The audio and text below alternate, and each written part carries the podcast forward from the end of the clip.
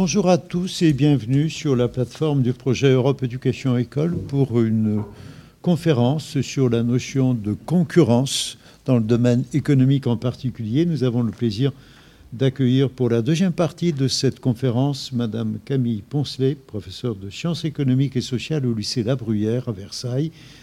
Nous sommes euh, également en compagnie de Monsieur Jean-Pierre Langevin, qui est professeur de littérature et président de l'association Europe Éducation École qui porte ce projet. Merci de votre attention à nos programmes. Je vous souhaite une très bonne réception en direct, bien entendu, mais aussi en différé sur notre canal Dailymotion ainsi que sur nos podcasts, désormais accessibles sur plusieurs plateformes. Merci. Bonjour. deuxième partie, je vais reprendre pour ceux qui euh, n'arrivent que maintenant ce que j'ai raconté euh, précédemment je, redonne l'esprit de, la conférence. J'ai dit que la notion de, concurrence était quelque chose qui était, euh, qui faisait partie de, notre, de notre façon de faire, de notre façon de vivre. Euh, en fait, euh, la concurrence semble naturelle. Je disais aussi qu'il n'en est rien. La concurrence est un objet qui est construit, construit par une institution telle que l'État. Et donc, nous verrons dans le cadre de cette conférence euh, ce qu'est la concurrence et les outils pour euh, l'organiser, la réguler, la contrôler. Alors, j'en étais arrivé au point où, euh, si dans un premier point j'avais dit la, la, concurrence permet, euh, permet un, ordre, euh, un ordre stable, un ordre qui s'impose à tous et un ordre qui est satisfaisant, la concurrence, deuxième point, n'est pas toujours harmonieuse et donc l'État intervient. Et euh, j'en étais sur, euh, sur, euh, sur, la, sur le point de savoir comment l'État justifiait son intervention. Je disais que soit l'État était fortement interventionniste parce qu'il pensait que la concurrence devait être sauvegardée à tout prix. En ce sens, on fait référence à Knight, Frank Knight, 1921, et ses cinq hypothèses de concurrence pure et parfaite.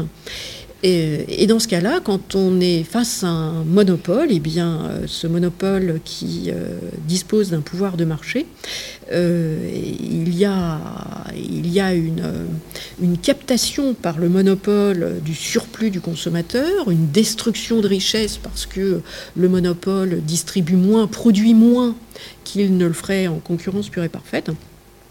Dans ces cas-là, l'État considérant que le monopole euh, est une structure du marché qui s'exerce euh, au détriment du, bien-être collectif, eh bien, l'État est fondé à intervenir.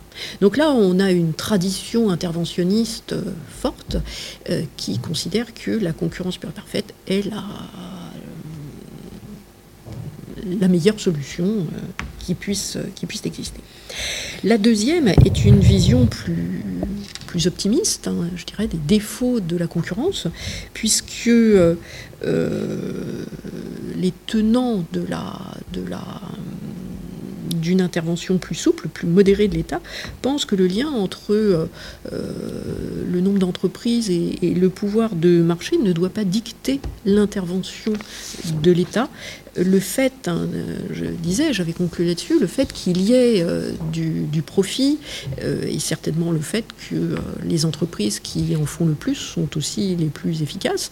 Et puis je disais aussi que ces situations monopolistiques sont des situations qui peuvent être transitoires. Transitoires parce que les marchés, les marchés sont mouvants, que les innovations peuvent émerger et que on parle dans ces cas-là de marché contestable. Euh, la menace d'entrée de concurrents est toujours là si bien que les entreprises qui sont dans cette position a priori confortable de monopole doivent s'en méfier. Et euh, fut-elle une position dominante pour un moment, eh bien, ils doivent faire en sorte de, ils vont faire en sorte de, pouvoir conserver cette, cette, cette position en ayant un comportement qui est proche de celui de concurrence pure et parfaite. Donc j'avais conclu en disant que l'État a un rôle à jouer. Euh, quel rôle joue-t-il? Eh bien, conserver au marché euh, l'hypothèse de libre entrée et sortie, c'est une des cinq hypothèses de Frank Knight, hein. donc, une des, euh, donc conserver au marché l'hypothèse de libre entrée et sortie des investisseurs. Voilà, et je, pourrais résumer d'une phrase en disant que la libéralisation d'un secteur, autrement dit le maintien de la concurrence, vient se substituer à l'intervention des autorités antitrust. J'ai mis à la disposition aussi des élèves un, tableau montrant les dispositions, euh, les dispositions euh, qu'utilisent les différentes autorités de la concurrence euh, dans le cas de pratiques d'entente, abus de position dominante, opérations de concentration, subventions par l'État. Et j'ai fait un tableau où on voit ce qui se passe en Amérique, en Europe et en France, quelles sont les institutions qui guident, organisent, orientent la concurrence. Voilà, je le mets pour mémoire, mais c'est intéressant de, de voir que nous avons, nous avons un code, un code de concurrence. Je passe ensuite aux outils de politique de la concurrence. Alors pourquoi je m'y intéresse? Eh bien, je m'y intéresse parce que euh, l'État, là encore, euh, va avoir deux types d'approches pour juger de la concurrence, du degré compatible de concurrence. Soit on a une approche que l'on appelle per se, qui est une approche euh, où l'État imposent des principes et qui disent, ces principes, bah, là, il doit y avoir concurrence, ce n'est pas discutable. Donc c'est une approche en soi. Le principe de la concurrence s'impose. Et puis il y a une autre approche, plus souple, qui est euh, une approche que l'on appelle par règle de raison. Et là, dans ces cas-là, l'État discute, l'État réfléchit euh, sur le fait de savoir si euh, un peu, beaucoup ou, pas du tout de concurrence euh, est bien ou, pas. Donc j'ai donné, donné des exemples. Je, alors, après, ces philosophies vont se traduire par des outils d'intervention. Alors, les outils d'intervention, ils sont de deux types. Soit les préventifs, donc c'est avant que la concurrence ne faiblisse, que l'on se dirige vers des situations de moins en moins concurrentielles, ou des outils plus euh, ou des outils répressifs qui là euh, sanctionnent quand euh, l'état de non-concurrence se, révèle. Voilà, je, vous en ai, je vous en ai, j'ai donné quelques, quelques exemples.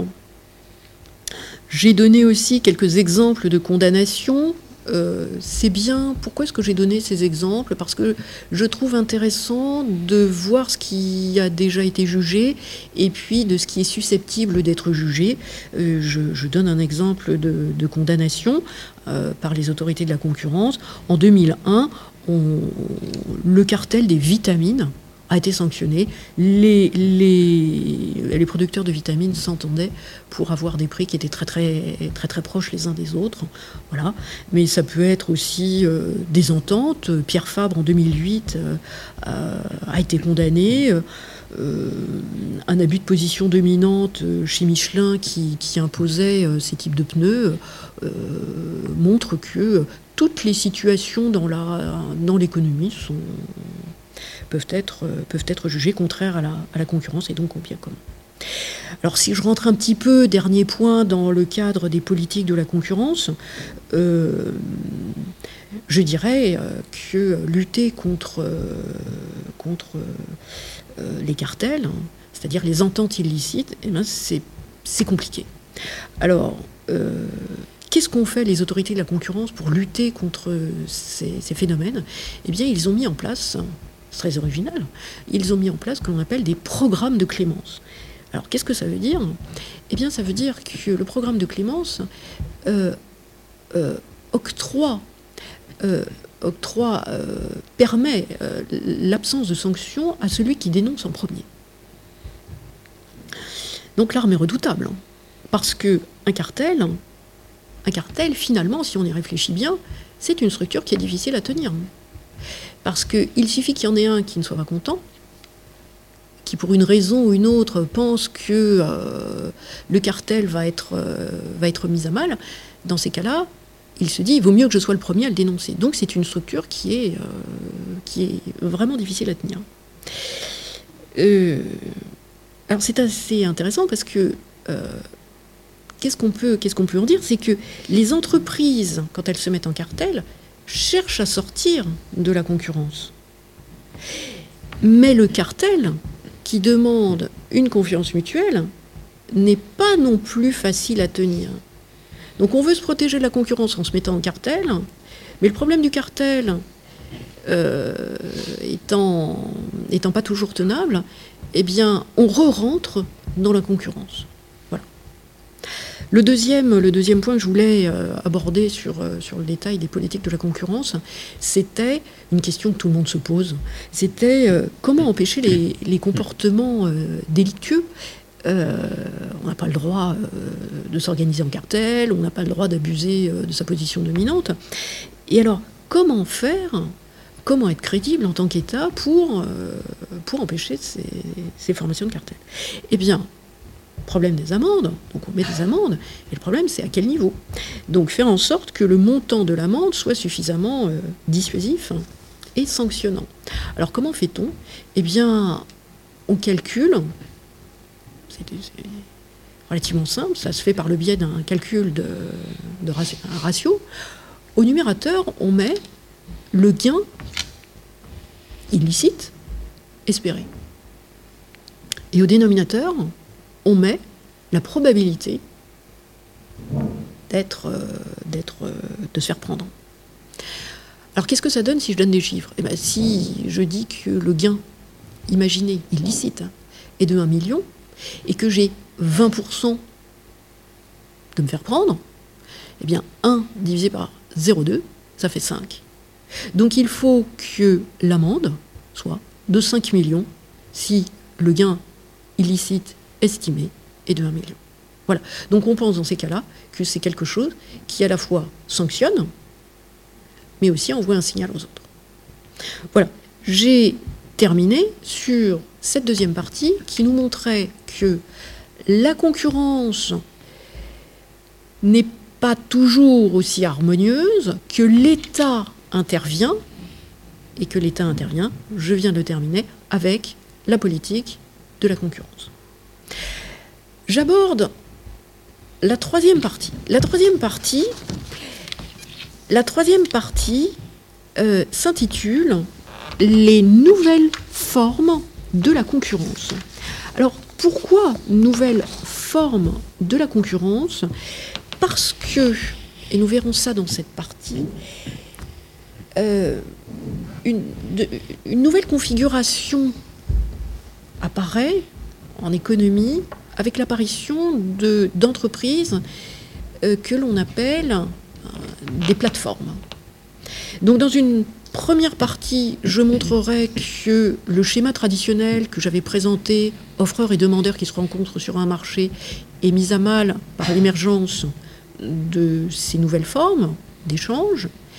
Et dans une deuxième partie, je montrerai comment l'État essaye d'intervenir pour continuer à dicter ce qui lui paraît euh, devoir être la défense du bien commun. Donc grand A, les marchés multifaces posent des problèmes de tarification et de régulation. Alors, euh, dans un premier point, je vais dire qu'un euh, genre nouveau d'entreprise apparaît lorsque je parle de, de, Blablacar, euh, Uber, euh, eBay. Euh, on les connaît tous, on les appelle en économie des marchés multifaces, des plateformes. Alors on les connaît parce qu'ils sont entrés dans notre vie, mais aussi parce qu'ils remettent en cause notre modèle économique et social.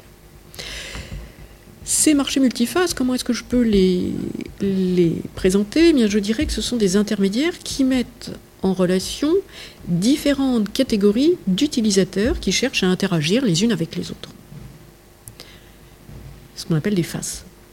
Je vais prendre un exemple, Google. Google met en relation des utilisateurs de renseignements. Euh, je vais sur euh, MAPI ou je cherche dans Wikipédia euh, concurrence. Et puis de l'autre côté, j'ai des annonceurs, des annonceurs qui cherchent à me vendre un voyage à Venise ou des vitamines C. Uber, c'est la même chose. Uber met en relation des gens qui sont possesseurs de voitures, qui sont prêts à faire des trajets, avec des gens qui, euh, des utilisateurs qui cherchent à effectuer un parcours en voiture. Alors, ce qui peut nous frapper, j'ai pris en premier l'exemple de Google parce que ce qui peut tout de même nous frapper, c'est que dans ce cadre-là, euh, en tant qu'utilisateur de ces plateformes, vous, moi, eh bien, on s'aperçoit que le renseignement que j'ai demandé m'est fourni gratuitement. Mais c'est un vrai renseignement. Euh, c'est une vraie carte que je vais avoir. Je vais donc vraiment disposer d'un produit. Donc, euh, je me pose la question, où est le vrai prix? Quel est le vrai prix? Et s'il y a un prix, qui le paye à ma place Vous voyez qu'on est un petit peu dans un schéma différent de ce que j'avais proposé tout à l'heure, en première partie. Alors, je vais dire que ces marchés, ces marchés de plateforme, sont différents parce que des externalités de réseau, on retrouve le terme externalité, et là je vais rajouter externalité de réseau, lit ces différentes catégories, ces différentes faces, et perturbe la fixation du prix. Ça semblait tellement évident dans ma première partie, la fixation du prix, et là, euh, tellement problématique. Donc la caractéristique principale de la plateforme, c'est l'externalité de réseau. Alors je reprends ce qu'est une externalité. Je vais dire que l'externalité, je répète, c'est la conséquence d'une action économique qui n'est pas prise en compte par le marché. Une externalité de réseau, qu'est-ce que c'est? Eh bien, les utilisateurs d'un réseau sont impactés par le nombre d'utilisateurs qui rejoignent le réseau. Et si l'utilité du réseau est forte, est avérée, eh bien, les utilisateurs affluent. Et ils rendent le réseau encore plus appréciable. De plus, de plus, plus le nombre d'utilisateurs grandit, plus les fonctionnalités proposées par le réseau grandissent aussi et sont améliorées. Donc on peut dire qu'on a une double externalité en termes de quantité et en termes de qualité. Conséquence. Conséquence. Vous voyez bien qu'il y a une espèce d'effet boule de neige dans l'adhésion des utilisateurs à un réseau. Donc ce regroupement d'usagers explique l'apparition de situations de type monopolistique. Alors vous avez bien vu que tout à l'heure, le monopole, c'était quelque chose qui était problématique. Et là, on est plutôt dans une configuration qui semble satisfaisante pour répondre aux besoins des individus. Et je fais une remarque, alors qu'auparavant c'était le prix qui guidait la quantité que je demandais, puisque j'ai dit, ça a été... Voilà, dans le premier quart d'heure, je l'ai dit, c'est le prix qui va déterminer la quantité demandée, d'où ce premier graphique. Et eh bien là, le prix guide moins l'utilisateur dans ses choix de réseau, beaucoup moins que sur le marché traditionnel. Donc le prix, eh bien, euh, le prix est moins une force explicative, une variable explicative qu'auparavant. Troisième étape dans ma présentation des, marchés multifaces, c'est le problème de l'œuf et de la poule. Alors, pourquoi est-ce que je veux dire que toute plateforme est confrontée au problème de l'œuf et de la poule? Ceux qui sont en, ceux qui jouent en réseau vont bien comprendre ce dont je parle. Parce que quand on joue, on peut jouer seul, mais on aime aussi beaucoup jouer avec d'autres. Donc il faut arriver à réunir sur, la plateforme eh bien à la fois ceux qui jouent et puis ceux qui proposent le jeu. Alors je vais prendre l'exemple du constructeur de jeux vidéo parce que je pense que c'est c'est assez, euh, assez compréhensible. Le constructeur de consoles de jeux vidéo, il doit réunir à la fois des concepteurs de jeux vidéo et des utilisateurs de jeux vidéo. Or, il faut du temps pour construire, élaborer un jeu vidéo. Mais en même temps, une fois qu'il une fois qu'il est construit, il faut qu'il y ait des utilisateurs sur la plateforme pour pouvoir jouer au jeu et donc rentabiliser la production qui vient d'être émise. Autrement, si vous n'avez pas au moment où vous sortez votre produit les utilisateurs qui vont, vont l'utiliser, dans ce cas-là, vous avez un problème de, de retour sur investissement. Donc toute la difficulté pour un réseau, c'est de faire parvenir les utilisateurs pour chaque face. Comment? Eh bien, le problème va être résolu par une tarification adaptée pour assurer la rentabilité de ceux qui ont produit, dans notre cas, les jeux vidéo. Je prends un exemple. Si Google faisait payer son moteur de recherche, avouons que le nombre d'utilisateurs de Google serait moindre. S'il y a moins d'utilisateurs, il y a une plus faible audience auprès des annonceurs. Et les annonceurs ne viendraient plus sur la plateforme. Et les utilisateurs de Google ne seraient, viendraient de moins en moins. Alors, qu'est-ce que fait Google? Et je reviens à mon exemple introductif de tout à l'heure. Eh bien, que fait Google? Il fournit gratuitement le service de renseignement. Il fournit gratuitement le service de renseignement. Vous avez un bien, mais il est gratuit. Et il fait payer l'autre face de la plateforme, à savoir les publicitaires, les annonceurs. Conclusion, ces stratégies ont pour but de créer une catégorie d'utilisateurs qui, grâce aux externalités qu'ils génèrent, encouragent la participation d'autres catégories non avantagées. Je fais venir des utilisateurs, je ne les fais pas payer, mais par contre, je fais venir les publicitaires et eux paieront.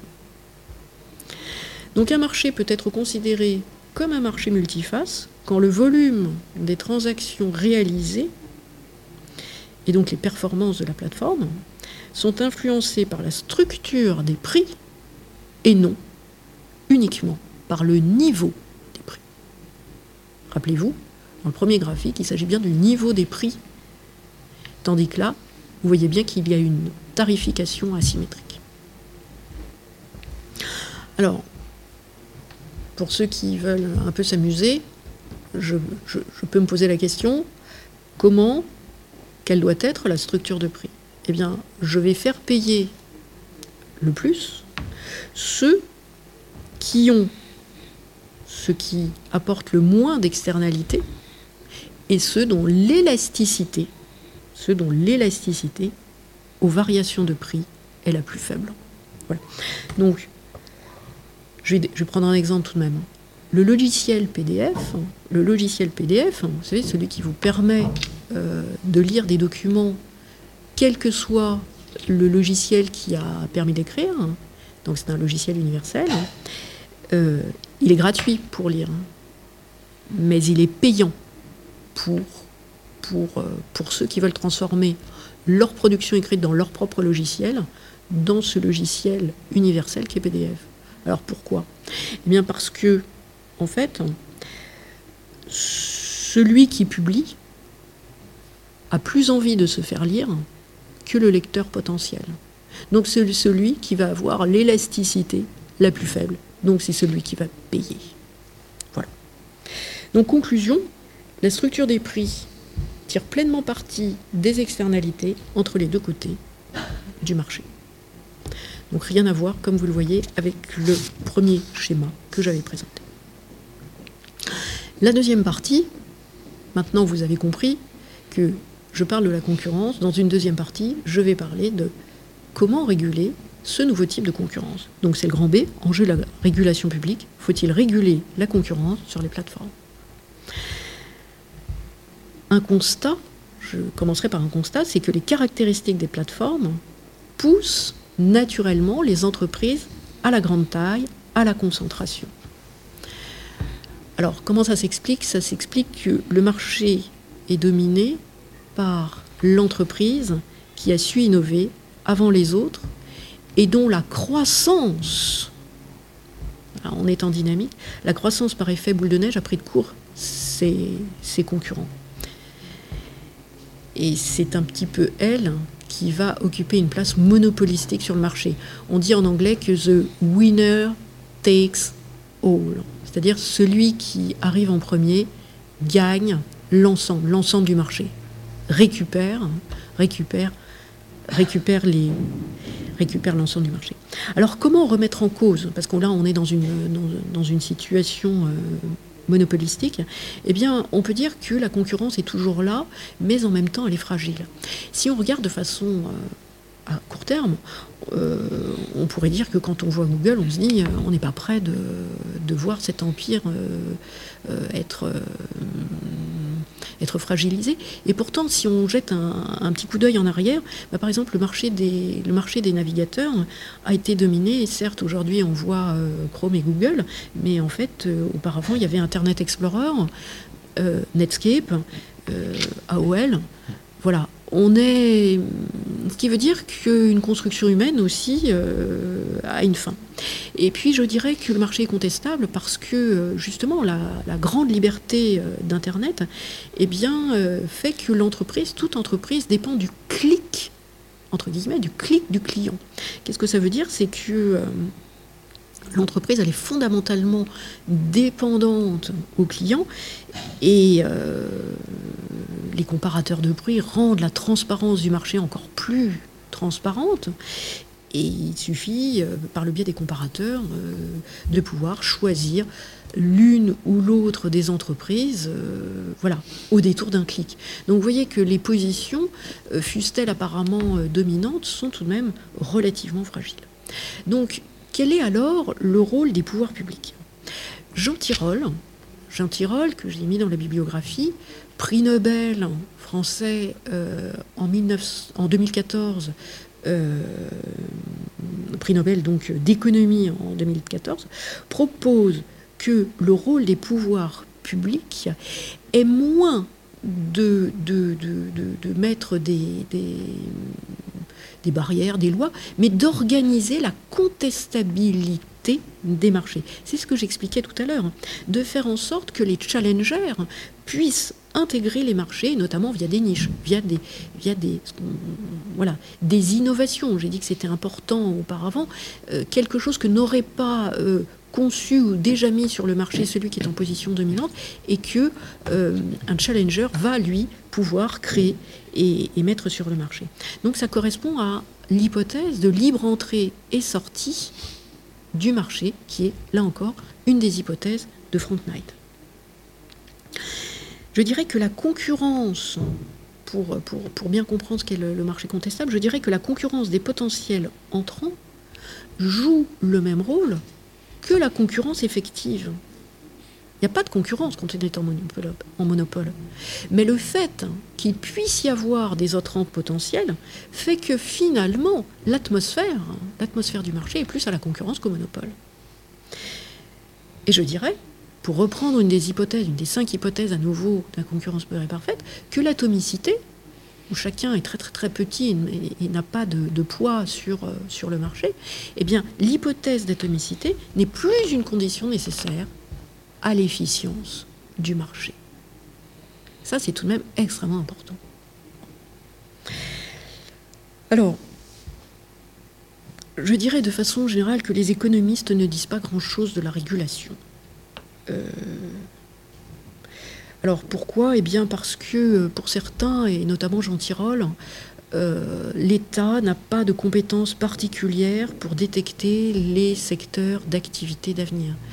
Il dit au mieux, on choisit par hasard, et au pire, l'État va être influencé par des groupes d'intérêts qui ne pensent qu'à leur intérêt et non pas à l'intérêt général. Donc euh, ce n'est pas la peine de, mettre euh, des, groupes de pression, euh, enfin faire valoir l'intérêt des groupes de pression.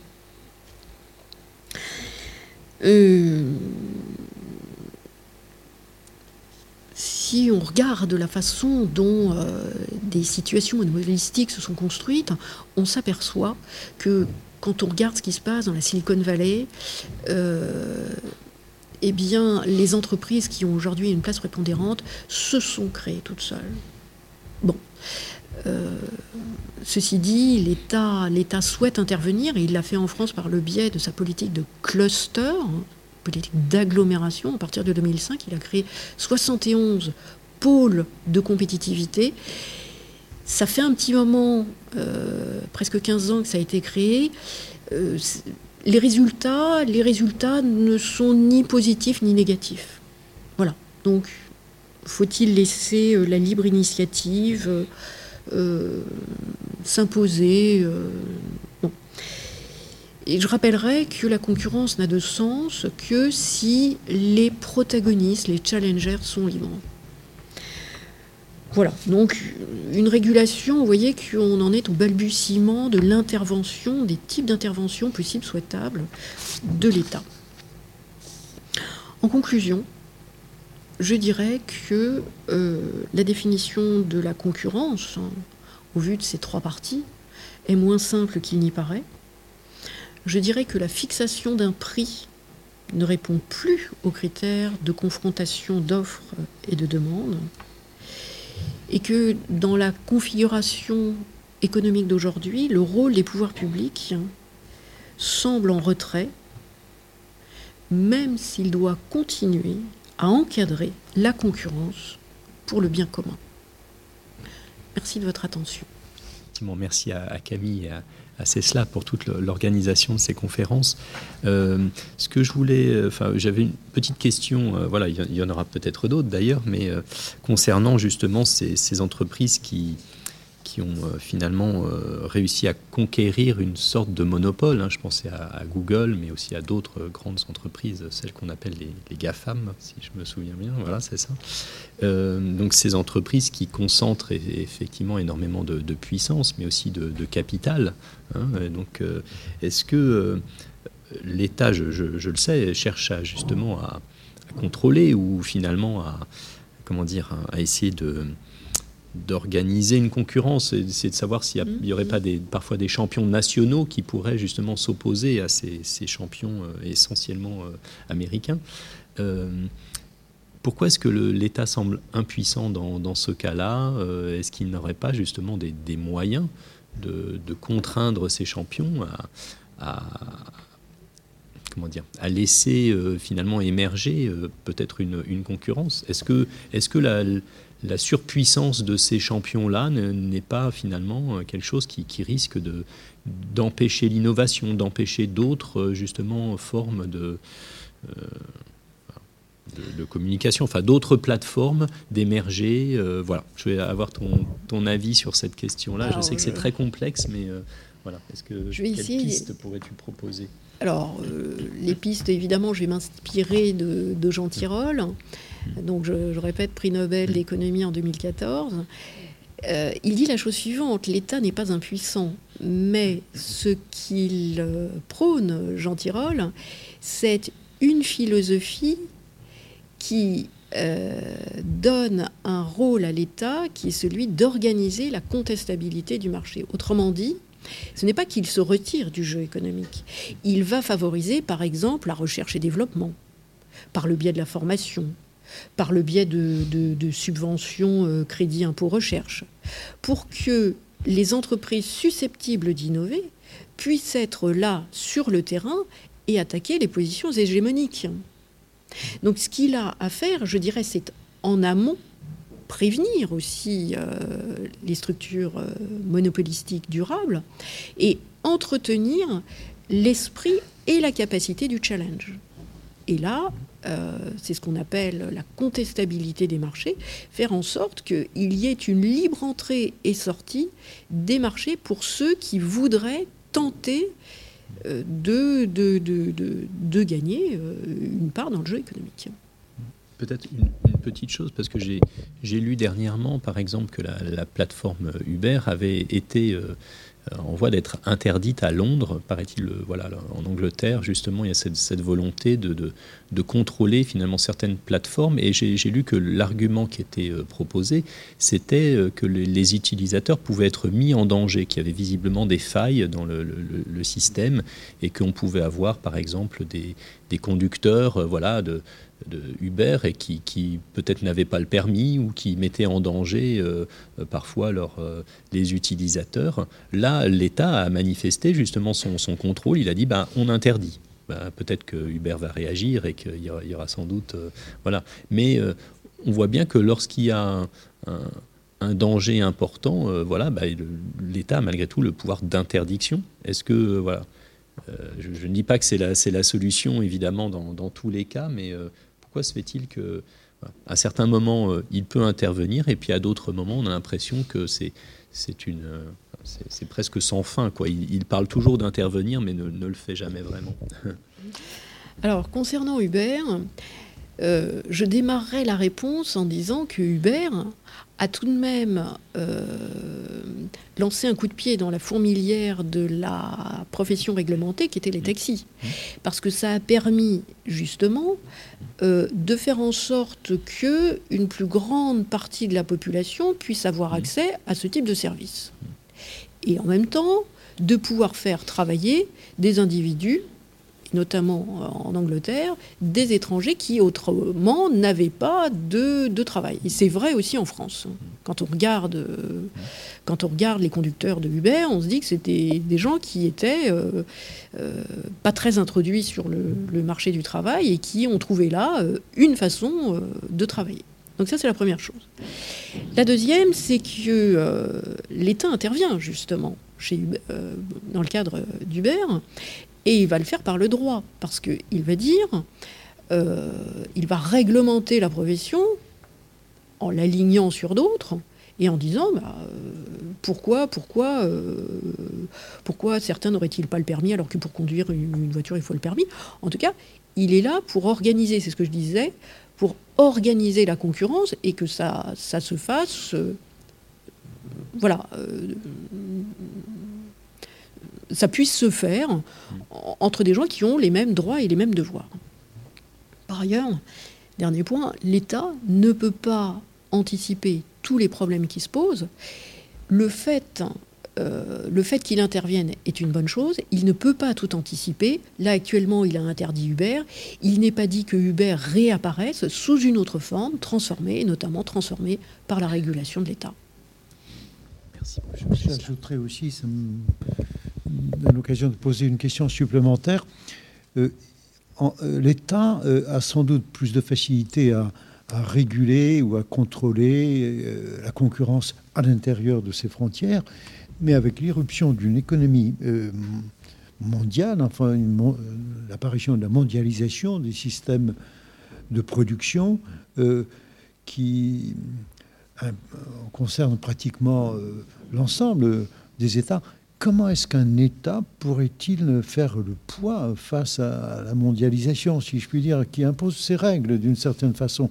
Est-ce qu'on peut dessiner quelques lignes hum, générales de, protection de l'économie locale ou de l'économie nationale face à ces concurrences un peu spontanées, parfois sauvages, qui s'organisent un peu partout dans tous les coins du monde et qui posent quand même pas mal de problèmes à ceux qui auraient des initiatives innovantes hum, localement et qui n'arrivent pas à s'affirmer face aux géants de l'économie mondiale Alors, la mondialisation, c'est un phénomène qui, démarre, euh, je dirais, euh, dans les années 80. Elle se fait par le biais des entreprises.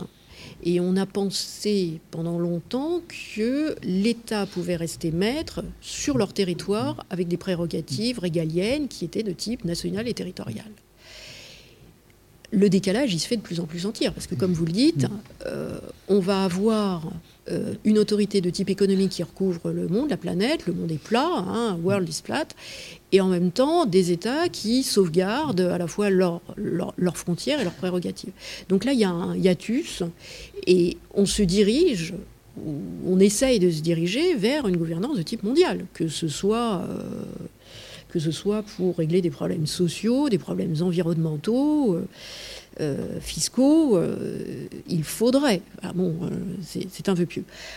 Alors, on peut, on peut se dire que l'Europe, en tout cas certaines régions du monde, dont l'Europe, réfléchissent à ce sujet. L'Europe parle, en tout cas en son sein, pour tout de même 500 millions d'individus, d'une libre concurrence non faussée. Autrement dit, on est arrivé tout de même à mettre au sein de notre, de, notre espace euh, une politique, alors notamment avec euh, Margaret Vestager, qui est euh, l'égérie de la politique de la concurrence européenne, euh, une politique qui s'impose de plus en plus. on lui a reproché de ne pas voir plus loin que les seules frontières, et là ça rejoint votre question, que les seules frontières de l'Europe, puisque elle a en février 2019 dit que euh, la concentration euh, à Alstom Siemens euh, risquait d'aboutir à une situation monopolistique. Là-dessus, un certain nombre de voix se sont élevées en disant Mais si on sort de notre, de notre royaume, que se passe-t-il avec le géant, le géant, le géant chinois qui, d'ici 10-15 ans, peut-être moins, sera à même de monopoliser le monde et finalement de, faire disparaître nos, challengers, euh, je dirais, locaux la réponse, elle doit être à la hauteur du problème. C'est-à-dire que si on a une globalisation économique, il faut, faudrait, faudrait une globalisation euh, politique. politique, parce que c'est un choix politique, mais aussi à une échelle qui soit, qui, qui soit euh, mondiale. Et quand on voit les difficultés à traiter le problème de la, du, développement durable, on, a du mal. Hein on a du mal à. Mais voilà. Très bon consensus sur ce point. consensus sur ce point. Euh, en parole, il est, il, est là, mais en acte, euh, il demande à voir encore le jour. Donc oui, euh, difficile. Ce qui m'intéresserait, c'est peut-être cette notion d'innovation par laquelle, à laquelle vous avez attaché beaucoup d'importance et par laquelle la concurrence renaît tout le temps. Euh, derrière l'innovation, il y a une formation, une formation sans doute euh, originale, un peu atypique, euh, elle-même novatrice. je pense qu'il ne s'agit pas simplement d'une transmission d'un savoir-faire reçu de nos ancêtres. Est-ce qu'en économie, on, on a, enfin, jusqu'à quel point on, prend en compte cette, importance de ce qui est en amont, c'est-à-dire euh, le fait de favoriser l'émergence un peu de, ces talents inédits, imprévisibles, qui permettent à l'économie de se relancer. Je pense en particulier à nos anciens élèves ici, le lycée Jean-Pierre Vernant, qui est à la tête de toute une bataille pour introduire dans l'économie mondiale cette monnaie des Dématérialisé, Bitcoin. Et il a cette option en tête depuis 4-5 ans. Euh, je ne m'y attendais pas. Je pense que c'est peut-être aussi une façon euh, de montrer que la vie économique euh, est tributaire, non pas seulement des savoir-faire établis, mais des trouvailles que seule une certaine génération peut en quelque sorte faire advenir parce qu'on lui fait confiance d'une certaine façon. Quelle est l'importance de l'innovation et comment vous voyez-vous au niveau de, la formation scolaire de nos, est-ce que nous devrions revoir fondamentalement nos cours de mathématiques, d'économie et de je, Je ne m'appelle pas Madame Blanquer. Euh, alors je vais répondre innovation en économie. On a un auteur qui vient assez rapidement à l'esprit, c'est Joseph Schumpeter. Euh, et Joseph Schumpeter dit euh, l'innovation, l'innovation euh, est quelque chose qui est à la fois créateur et destructeur. Créateur de quelque chose de nouveau, mais créateur aussi d'un monde ancien. Donc on est dans un monde qui est euh, instable, incertain, voire dangereux. Et en tout cas, quand on vit ces, changements euh, brusques et à grande échelle, c'est parfois bénéfique pour certains, mais ce peut être aussi malheureux et problématique pour d'autres. Mais si on prend un peu de recul, on ne peut avoir de croissance que si on a de l'innovation. Donc je dirais que c'est un, sacrifice, un sacrifice euh, nécessaire qu'il faut faire pour pouvoir continuer à être en croissance. Plus nous sommes frileux, moins nous faisons d'innovation, et moins nous faisons d'innovation, moins nous serons susceptibles de faire d'innovation, et dans ces cas-là, on le voit, hein, euh, l'Europe... Euh, est peut-être moins innovante que des, des, pays tels que la Chine qui utilisent notre savoir-faire, le savoir-faire européen ou enfin existant ou américain, qui sont en train de nous rattraper très vite, mais qui vont eux aussi se heurter euh, à une, ce qu'on appelle une frontière technologique qui fait que après euh, imiter c'est bien, imiter en créant, c'est bien, mais imiter, mais créer complètement quelque chose de nouveau, ça devient très compliqué. Et nous, on a dépassé cette frontière. Enfin, on est au seuil de la frontière technologique. Les pays émergents y arrivent et ils vont d'ici peu se retrouver dans les mêmes configurations que nous. Ils auront le poids de l'héritage euh, à gérer, le poids de l'inertie du passé à gérer, des types de formations qui nous ont imprégnés et dont il est difficile de se, de se séparer pour faire quelque chose de, disruptif qui, qui, puisse nous emmener vers autre chose. Donc euh, l'innovation, euh, l'innovation, c'est rarement un phénomène de masse. Hein, c'est ce que je disais tout à l'heure. Le, monopole, il est attaqué euh, sur des phénomènes de niche. Alors après, le phénomène de niche fonctionne ou pas, mais on, rentre dans un coin du mastodonte pour pouvoir faire quelque chose de, de nouveau. Alors, au niveau de la formation, oui, on pourrait, on imagine bien avoir des formations peut-être plus, euh, plus, plus, voilà, plus, plus innovantes. Mais euh, si elles ne sont qu'à toute petite échelle, euh, quelle valeur ont-elles? Merci Camille pour cette belle prestation qui nous fait réfléchir quand même sur des choses fondamentales à notre époque, la concurrence qui nous travaille en permanence sous des formes les plus variées, non seulement au plan local, mais au plan maintenant régional et mondiale. Merci euh, à ceux qui nous ont permis de produire ce programme et en particulier Kevin Akuerek qui est derrière les caméras. Je salue également toutes euh, les personnes qui nous suivent en différé, qui attachent de l'importance à nos productions. Merci pour l'intérêt qu'elles portent à nos contributions à la réflexion euh, dans ce domaine. À la prochaine fois, dans 15 jours, pour un programme sur l'engagement des jeunes en France, en Europe et programme sur le rapport entre l'engagement et la liberté. Bonne journée à tous et Merci. à la prochaine fois. Merci.